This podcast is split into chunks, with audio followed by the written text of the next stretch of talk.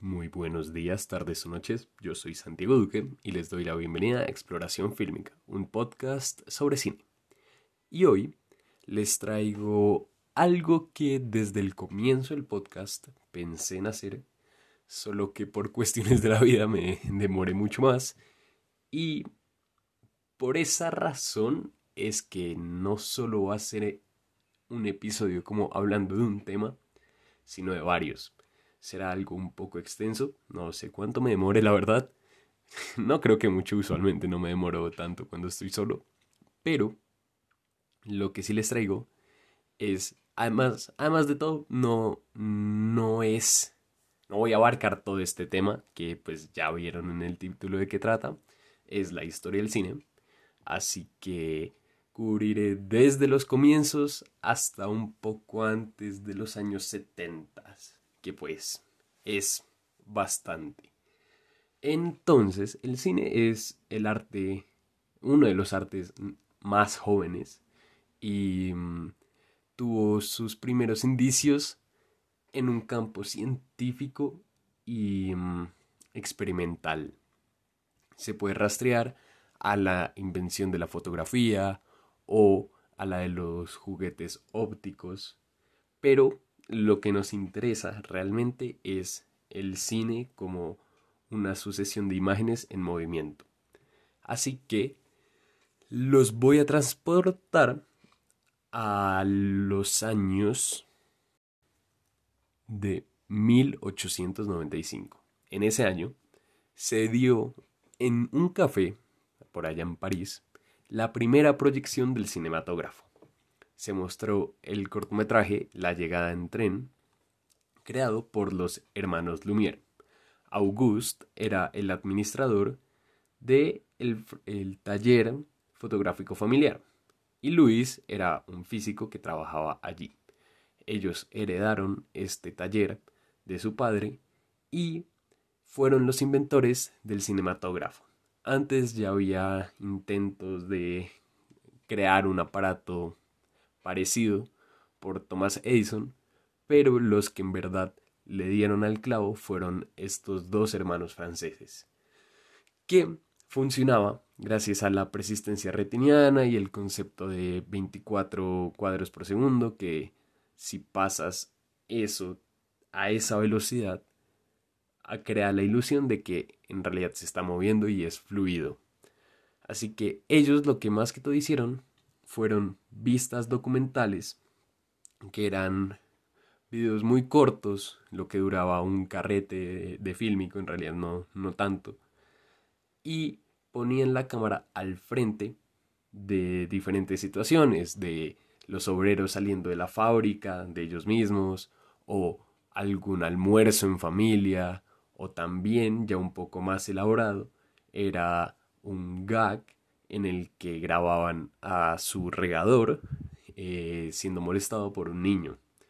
Estos intentos, estos inventos, fueron más que todo encuadrados como historietas o pinturas impresionistas. Entonces, lo interesante es que ya se veían destellos de lo documental en estos videos. Pero bueno, ahora vayamos con un compatriota de ellos, el cual es Méliès.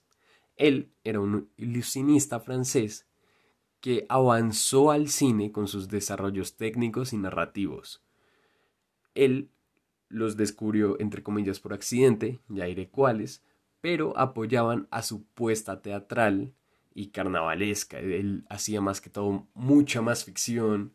Él es el creador de El viaje a la luna y también un montón de cortometrajes de terror.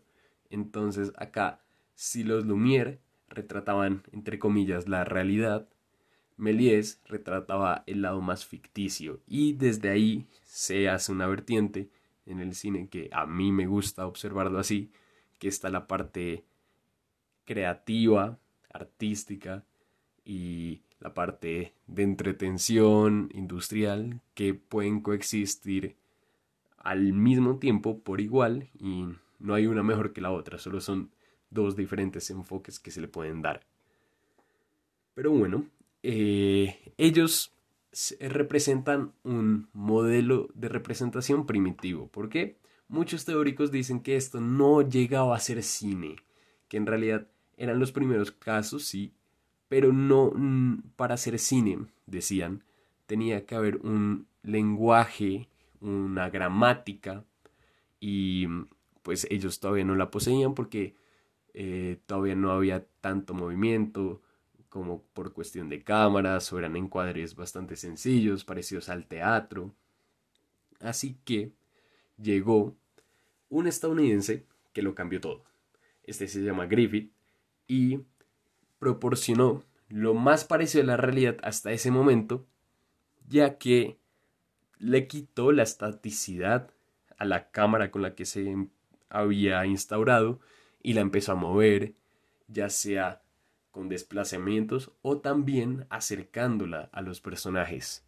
Por eso es que mm, se dice que sistematizó un lenguaje cinematográfico y de las cosas que más o menos hizo fueron como acercar el plano para crear una intimidad con los personajes, también eh, apoyado por un hilo narrativo que lo que él en realidad quería contar era historias, él quería relatarlas, así que eh, usaba toda la técnica para narrar en una forma que se le entendiera al público y contar lo que necesitara para poder eh, expresar.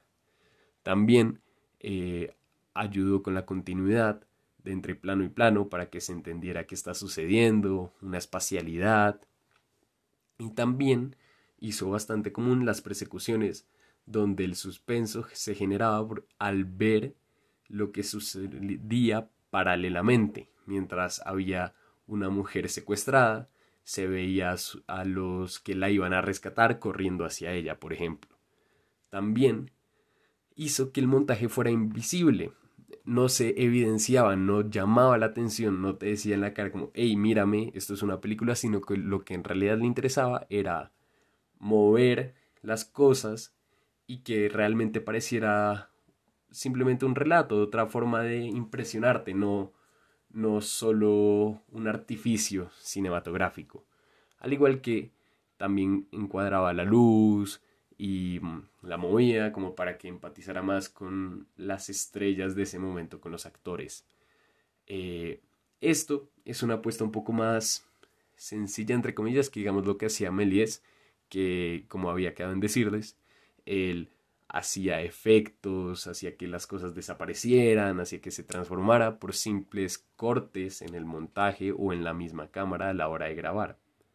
Em, entonces, ahí tenemos ahora con Griffith, que hizo unas películas bastante polémicas sobre todo el nacimiento de una nación, por cómo retrata eh, a los personajes afroamericanos. Es bastante conflictivo y en este momento, hoy en día, es demasiado racista. Pero bueno, él instauró ciertas cosas importantes para el cine, así que no se puede ignorar, pero sí se debe tener en cuenta lo que, lo que no hizo tan bien, que fue esa representación. Ya, pasando eso, teniendo esa base de los franceses y de los eh, del estadounidense, podemos ir un poco hacia las vanguardias. Las vanguardias son movimientos artísticos que planeaban romper con lo ya establecido, porque a los artistas de tales vanguardias no les satisface lo que se está haciendo y quieren cambiarlo y realmente generar otros sentimientos. Entonces empecemos con el expresionismo alemán, el cual de contexto tiene la destrucción y decepción que se vivió después de la Primera Guerra Mundial, ya que se respiraba mucha soledad y oscuridad. ¿Cómo se desahogaron de esto? Por medio del arte. En el arte se mostraban formas deformadas, como en pinturas, un poco tirando al cubismo también, y el contenido narrativo era romántico en el sentido de que se querían retratar los sentimientos, la desesperación que se vivía en, en aquella época. También se luchaba contra el impresionismo, ya que no todo era tan bello como se planteaba, y se buscaba mostrar algo más lúgubre que se lograba con ciertas, ya en el cine, iluminaciones específicas y sobre todo el uso de las sombras para representar lo irreal, lo fantástico a veces, ya que todo lo que es expresado sale del artista de una manera subjetiva, es su visión del mundo, y en ese momento se sentía mucha opresión por fuerzas superiores. Esto también les permitió más o menos una premonición de lo que se iba a venir con Hitler en la Segunda Guerra Mundial. Fueron como un poco adivinos por ahí. Pero bueno, hay tres directores que quisiera destacar. El primero es Vine y él es el director de eh, El gabinete del Dr. Caligari. Es una excelente película, es la que abre, por así decirlo, el expresionismo alemán y demuestra la teatralidad y lo exagerado que era este movimiento, por así decirlo. También con decorados irreales, muy interesantes, vale mucho la pena verla y realmente fue como un parteaguas. Luego llegó Murnau con sus atmósferas angustiosas y cubiertas de sombras e intenciones no tan claras. Eran relatos un poco más pausados, pero que nos hacen sentir en la posición de los personajes y cosas oscuras como Nosferatu son lo que él grabó.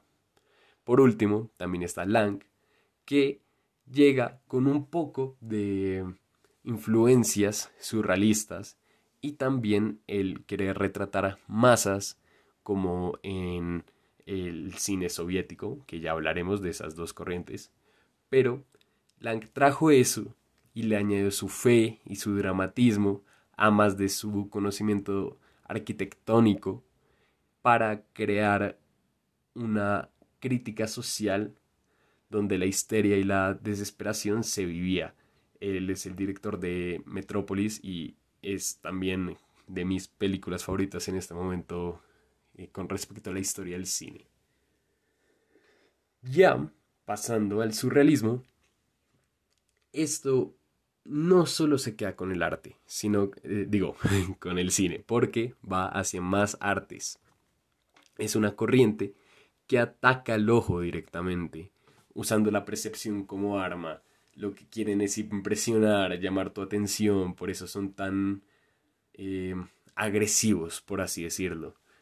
Ellos lo que hacen es sacar lo onírico, lo ensueño, por medio de ya en el cine, un montaje metafórico y poético que a veces no tiene sentido, a veces tiene todo el sentido, pero eso no es lo que importa, no, no hace falta ponerse a pensar eso, sino realmente qué es lo que te hace sentir, subvirtiendo la realidad y las expectativas de uno. Eh, esto lo logran con interrupciones extrañas, como fundidos o sucesos anormales y nada, su idea era como despertar el inconsciente humano, ya que era un movimiento bastante incoherente, espontáneo, profundo, metafórico y hasta figurativo, que sobrepasaba lo real para impulsar lo irracional, además de contradicciones y mm, cosas que están en nuestros subconscientes.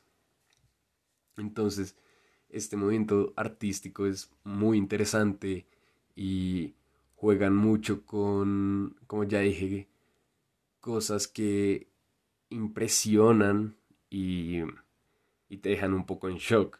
Pero vale la pena mucho ver diferentes cortos. El más destacado, por así decirlo, es Un perro andaluz.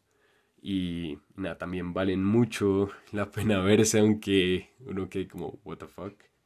Pero bueno, ya pasamos a un tema que me interesa mucho por respecto al, a lo que se trata. Y es que en el cine soviético, primero un poco de contexto, se vivía la revolución obrera, donde los políticos buscaban esparcir sus políticas en, en el público, narrando sus propias historias, como que es toda la gracia de lo que ellos proponían entonces. Obviamente van a retratar lo más patriota y lo más luchar contra el zarismo y todo eso para hacer que eh, el espectador se una y mm, eleve su propio sentido de unión. Por eso es que en estas películas se suele tratar las masas, un grupo de gente. Y mm, todo esto lo lograron un poco eh, manejando, alterando el montaje para un uso de narrativa y y creativo. Eh, entonces, más que todos los directores de este movimiento eran también teóricos que pensaban mucho en estos temas. Primero, tenemos a Einstein, que en sus películas la masa era su protagonista, no había un individuo, individuo sino que todo el grupo eran los protagonistas de la historia y el propósito de su cine era expresar una idea mayor y así que generara el deseo de tomar acción propia. Eh, implementó el montaje de atracciones, que son más o menos cinco diferentes tipos de edición, que los repasaré aquí rápido, explicándolos un poco. El montaje métrico es el que mide el clip y dependiendo de eso los va cortando cada vez más pequeños o más largos para generar diferentes sensaciones. Es realmente la duración. Luego está el montaje rítmico, que es lo que sucede adentro del cuadro. Ya no importa tanto la distancia y cuánto dura, sino como el movimiento que sucede adentro. Es eh, hacer gente corriendo y que luego en el siguiente clip vaya corriendo más rápido y más rápido y eso ayuda a que este montaje tome ritmo. Luego está el montaje tonal, que es con matices sentimentales. Son las que guían, entonces pasa de algo triste a seguir mostrando algo triste o si quiere volverlo feliz, hay una transición y es así, por así decirlo.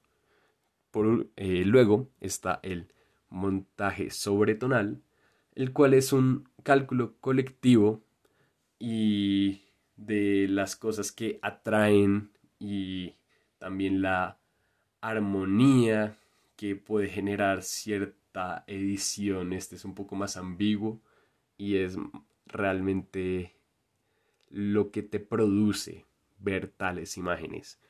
Pero el que más destaca, destaca es el montaje intelectual, el cual muestra un conflicto y una juxtaposición de imágenes que rellenadas por el espectador genera algo.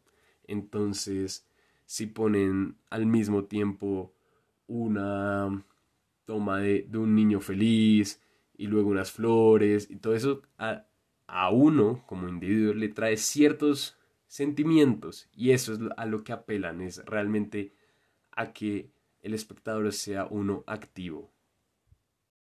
Ahora, siguiendo con más rusos, nos quedan otros dos directores. Está primero Pudovkin, que los sentimientos eran los que debían ser montados con otras imágenes, era más o menos lo que ya les dije anteriormente, para evocar las emociones reales del interior.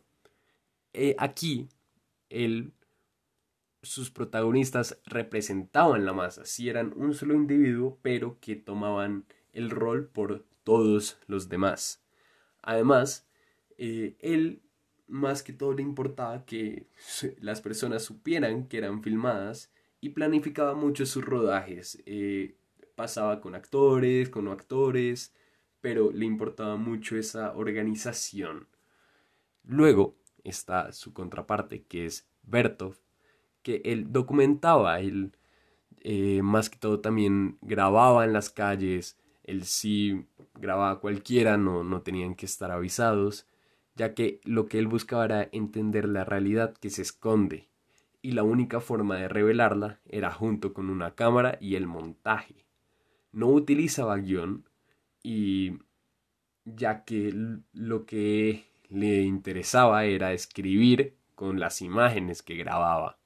Entonces, eh, ahí entra lo del espectador activo, que es consciente de lo que ve, ya que también el, sí, a diferencia de Griffith, revelaba el artificio que, que estaba montando, o sea, lo mostraba lo mostrado, por así decirlo. Ya, siguiendo con otra corriente, es el cine de la realidad. Es los que les importaba mucho retratar las cosas como son, a pesar de que, en mi opinión, no es posible, sino que cada realidad, cada cortometraje, cada película es su propia realidad.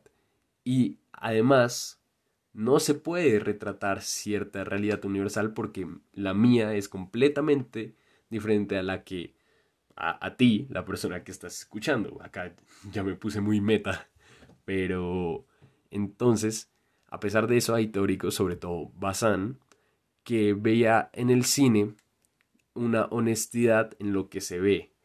Buscaba que no hubiera relleno y que la atención fuera continua. Eh, buscaba que no hubiera artificios, efectos ni nada, sino como realmente tomas largas, con profundidad de campo y que enseñara lo más fidedigno posible las cosas que se están grabando.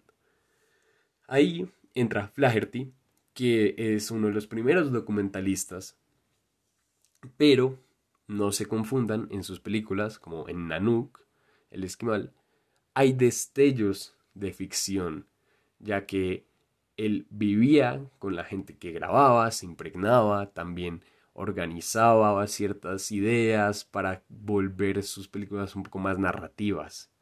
Eh, lo que le importaba era lo natural, las tradiciones, un aprendizaje, la familia. Entonces, eso es bastante interesante.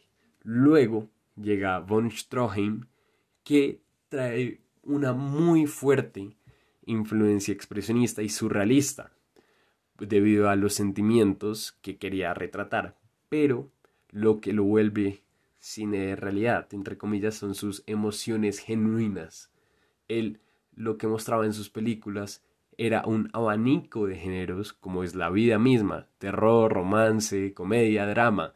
Una mi vida no solo es una comedia, sino también tiene eh, tintes románticos, tintes dramáticos.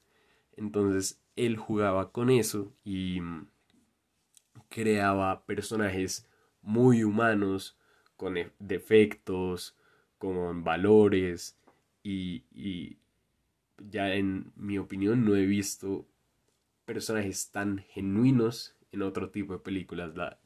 por lo menos en Avaricia, Stroheim me encantó. Por último está Dreyer, que es un director que filmó La Pasión de Juana de Arco y lo hizo de una manera cercana y sentimental, con toques bastante severos como lo ameritaba la historia. Él buscaba ser lo más fiel a la realidad a pesar de tener un bagaje expresionista. Entonces, todo esto de realidad se conseguía expresando lo que los directores querían. Realmente así había cierta honestidad comparada con otras películas de las que hablaremos, sobre todo las del periodo clásico, que sí eran para entretener, como ya lo había mencionado antes. Pero, ¿qué más entretenido que las comedias? Primero que todo, eh, hasta ahora todo había sido mudo. Al igual que los dos exponentes de los que voy a hablar, Keaton y Chaplin. En sus comedias solían ser, y no solo las de ellos, sino las de sus contemporáneos también, solían ser coreografadas coreografiadas, lo siento, con gags que rompen reglas, no, no hay una forma específica de hacer un chiste, sino que si te pones a pensar mucho eso, deja de ser chistoso, ¿no? Lo que ellos hacían era buscar hacer reír con las imágenes más entendibles posibles para poder ser interpretadas de diferentes maneras por los espectadores. Usualmente llegaban a ser una crítica al mundo debido a los sucesos infortunios que, vea pues, son los más chistosos. Primero está Keaton, que era un actor, guionista y director estadounidense, al que en sus películas todo se le iba en contra de él. Todo lo atacaba, todo se le iba encima. Y debido a su inocencia, pero demuestra que ya está acostumbrado. Tiene una gesticulación rígida, no cambia de expresión y eso lo vuelve aún más divertido.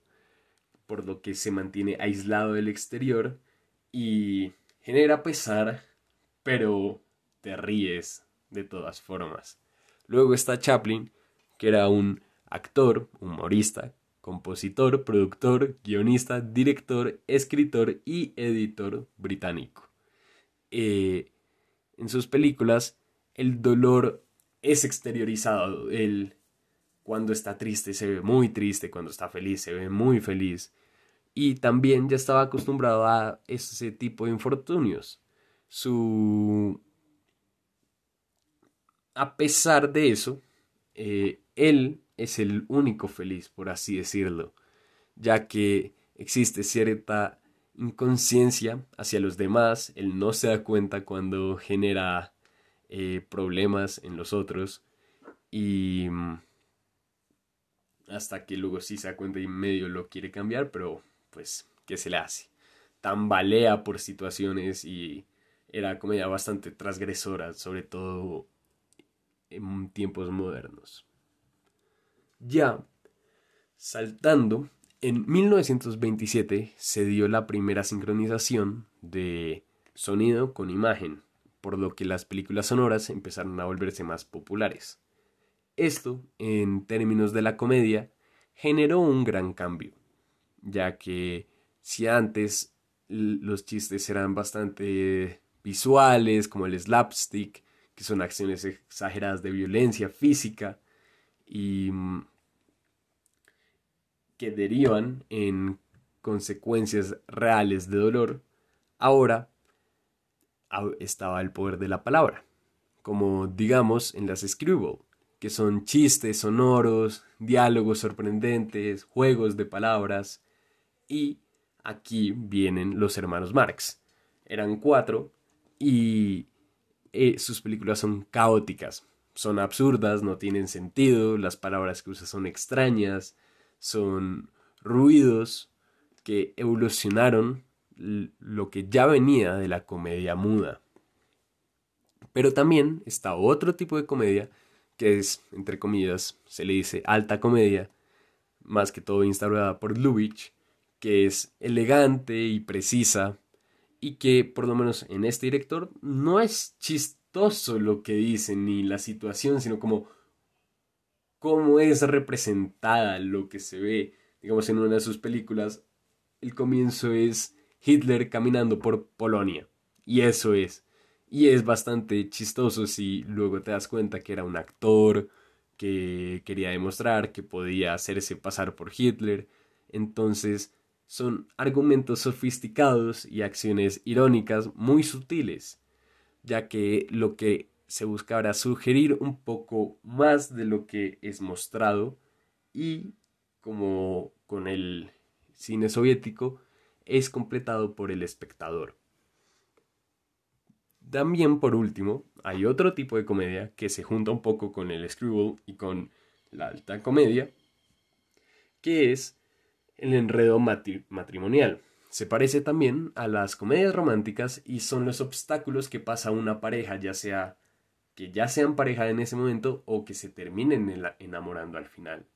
Son donde hay muchos líos, la mujer toma un papel bastante importante y muy interesante y son bastante divertidas. En los 70 Peter Bogdanovich hizo un homenaje a, entre comillas, a este tipo de comedia que se llama What's Up Doc. Se la recomiendo, de hecho, en un siguiente capítulo hablaré más de ella, porque creo que es de las que más me ha gustado. Ya, para seguir, vamos a las películas clásicas. ¿A qué me refiero con esto? Sí, sí pueden ser esas viejas que que todo el mundo sabe, que todo el mundo conoce, que pasen en algún canal de televisión. Pero cuando me refiero a clásico, también es el tipo de narración que se usaba. Esto fue desde sus comienzos hasta más o menos los 60 por ahí. En el cine clásico hay un estudio system, el cual son en sus comienzos hay eh, estudios de cine grandes y los pequeños. Los grandes eran Paramount, 20th Century Fox, Warner, MGM y RKO. Y las pequeñas eran Universal, Columbia y United Artists.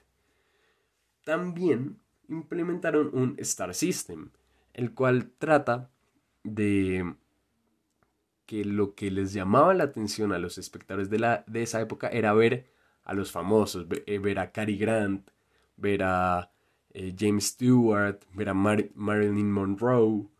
Era eso, era esas caras de Hollywood eran las que llamaban la atención. Pero también en esta época cayó el código Hayes, que era uno que censuraba lo que se mostraba. Entonces ya las películas no podían ser tan violentas, con sugestiones sexuales, ya no se podía grabar ese tipo de cosas, así que tocaba eh, rodearlos, esquivar. Por ejemplo, Lubitsch desarrolló su comedia a partir de eso, a partir de esquivar esta ley de censura. Pero bueno, esto es todo en Hollywood. Voy a hacer una pequeña pausa y les voy a explicar cómo nació. Nació debido a, como ya había mencionado antes, Thomas Alba Edison eh, creó una de las primeras máquinas para grabar.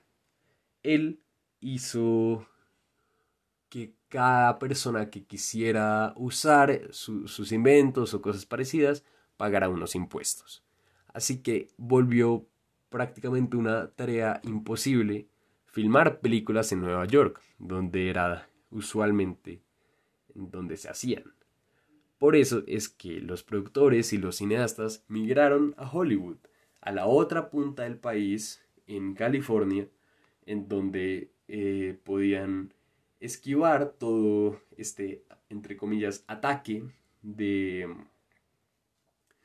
de Edison y así poder grabar lo que se les dirá la gana. Esto abrió paso a Hollywood y a todo lo que ya acabé de mencionar.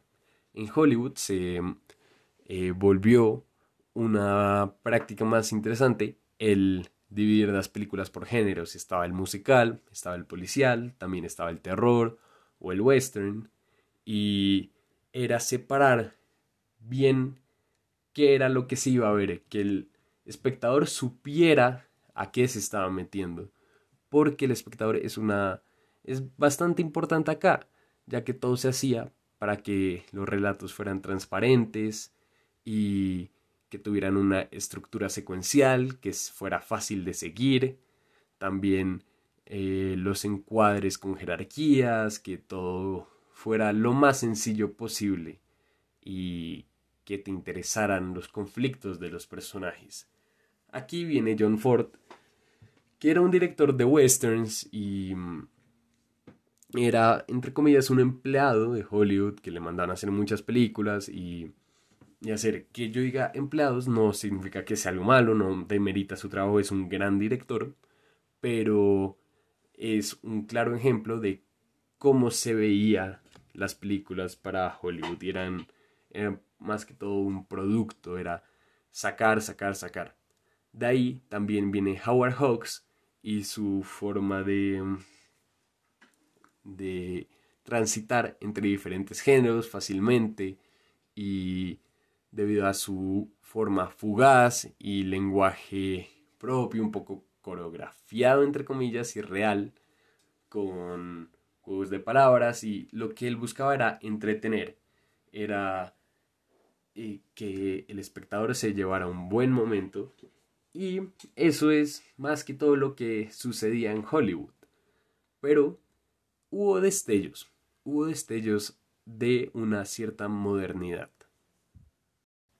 Este cine moderno desajusta lo clásico sin romperlo. Es diferente a las vanguardias porque ellos no planeaban reconstruir, sino que simplemente eh, variar en diferentes cosas. Proponían en las películas mensajes un poco más ambiguos. También se distanciaban del espectador y las tramas no solían ser tan precisas, eran más confusas, por así decirlo. Eh, el campo de visión que tenía la cámara era bastante amplio, entonces te podías fijar en varias cosas a la vez. Y más que todo nació por resolver problemas de rodaje, cuestiones de técnico y cosas así. Ya hablaré a qué me refiero. Un precursor de lo moderno era Renoir. Él en sus películas mostraba un desequilibrio en el encuadre, eh, eran una agrupación de personajes donde todos estaban hablando al mismo tiempo, entonces tú te centrabas en qué querías escuchar. También era opaco y mm, se veía un poco esos artificios. Al igual que debido a su uso de cámara variado y, nuevos movimientos que implementaba, con planos un poco más largos. Él lo que planeaba hacer era un espectáculo. Alguien parecido en ese sentido es Hitchcock. Él le importaba mucho la figura de él como director, su obra, su narrativa, al igual que el espectador. Él, aún igual que en lo clásico, quería entretenerlo, pero también le quería causar pavor por el tipo de películas que hacía y pues por algo se le dice el, el maestro del suspenso. Él era innovador en su uso de la cámara, donde imitaba la mirada del personaje. Ya tú eras cómplice de él, así que em, estabas obligado a participar y a envolverte personalmente en la historia. También estos encuadres que escogía provocaban cierta ansiedad por lo que se trataba o simplemente cómo estaban construidos. Al igual que daba giros sorprendentes en sus películas y no sé, es un directorazo, vale mucho la pena que si no, no han visto alguna película de él, denle la oportunidad. Ya por último, eh, seguiría Wells. Él es un artista que no venía del cine, él venía de la radio y del teatro, así que trajo novedades técnicas y narrativas para, debido a su experiencia en estas áreas y su forma, entre comillas, diferente de hacer las cosas más, más interesante, que llamaba mucho más la atención. Y al igual que Hitchcock solucionaba cosas como el querer mostrar el techo o usar otros lentes diferentes y cosas así. Ya nos quedaría el neorrealismo italiano.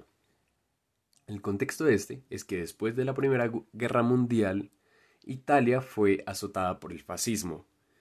El cine en ese momento fue utilizado como propaganda y enseñaba una realidad falsa. En las películas livianas de teléfonos blancos, así se le decía, donde no habían preocupaciones.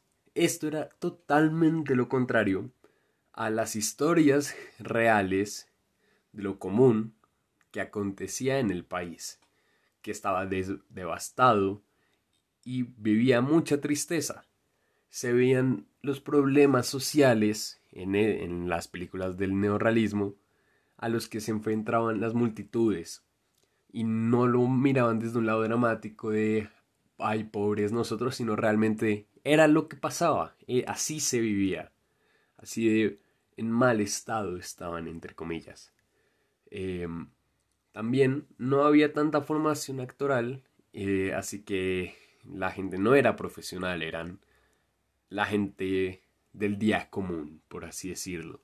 De ahí viene Rossellini, que era un tipo duro en las películas que hacía, él usaba diferentes puntos de vista mostrando la crudeza y él sobre todo le gustaba trabajar con esto de no actores, ya que buscaba al hombre humilde, ese quería que fuera su protagonista.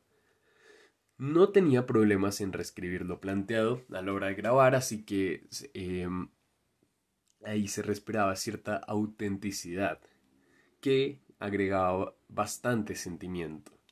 También estaba de Zika, que mostraba una ternura mucho más vulnerable. Él también retrataba bastante sus películas con protagonistas niños y mm, donde se veían eh, de por sí en el lugar y la propia producción los escasos recursos que había en la época. Por último está Visconti que lo miraba desde un lado más intelectual y buscaba lo que de verdad sucedía, la verdadera situación del italiano promedio y eh, retrataba lo que no se solía ver. Ellos fueron una corriente que se extinguió y los directores siguieron haciendo diferentes películas, pero queda muy marcado históricamente lo que se, se vivía día a día en esa época. Ahora queda la Nouvelle Vague, que son franceses, que traen frescura a un cine aburrido, criticado por estos mismos, en una revista que se llama Cahiers du Cinéma, en donde los escritores, los analistas, no sé si diga así, eh, veneraban las puestas de escenas creadas por verdaderos autores. Ellos continúan con una vista bastante eh, de teóricos, en donde un autor es el director que tiene una marca propia, que hace las cosas pensándolas bien y el que quiere transmitir algo. Después de tanto fanatismo, decidieron ellos saltar a hacer sus propias películas, en las cuales renovaron lo que se estaba haciendo, grabando con cámara en mano, en las mismas ciudades que recorrían eh, los protagonistas, que luchaban contra el sistema buscando libertad y logrando así una actuación que, que respira y que muestra cierta intimidad. Hay varios directores, pero me fijaré en Godard, que es el más experimental, por así decirlo, y mm, eh, como con autorreferencias y que no era prueba y error. Era literalmente ver lo que el cine hacía y lo que lo llevaba. Tiene unas frases increíbles. Y, pero es, es un ser bastante peculiar. Pero también está Truffaut, que mm, lo que él tenía era cierta manera de contar las cosas, también más personal, más más propia y que demuestra mucho sus intereses. Por último, eh, para finalizar ya esta breve historia, quedan el nuevo cine, el nuevo cine americano, en donde utilizaban escenarios reales, al igual que en la Nouvelle Vague, con improvisación actoral y la inclusión de diferentes temas sociales ya que no les importaba tanto lo anterior que se consideraba corrupto y obsoleto y preferían experimentar. También está el nuevo cine alemán, que tenía su propio Star System, que usaban largos planos, donde también la improvisación era bastante importante, el montaje no era tan elaborado y poseía cierto estilo documental.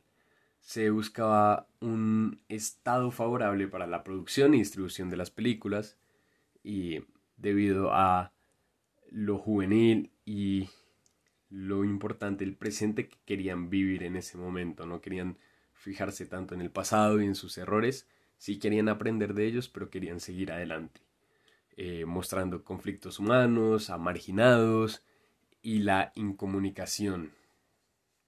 Por último, que al nuevo cine italiano, que era bastante grotesco y absurdo, ya que usaba bastante sátira, se mostraba también la hipocresía y lo contestatario, que bastante político, y en sus películas se veían relaciones tortuosas y también diferentes giros interesantes en los géneros, como digamos los spaghetti westerns o el Yalo, que es otro tipo de terror. Ya eh, medio mencioné todo hasta ahora. Obviamente queda mucha más historia del cine, tal vez haré una segunda parte, un volumen 2 de este tema. Pero bueno, espero que hayan aprendido algo y no se hayan aburrido conmigo hablando de, cine, ah, sintiéndome profesor. Pero, pero bueno, eso es todo. Y nada, me pueden seguir en Instagram, arroba exploración film. Estoy vendiendo unos pines diseñados por mí. Eh, se podría decir que eh, Fílmico es la mascota, por así decirlo, del podcast o algo así. Y también tengo el diseño de un amigo que hice. Y bueno, después de esa promoción así, eh, lo dejo aquí y adiós.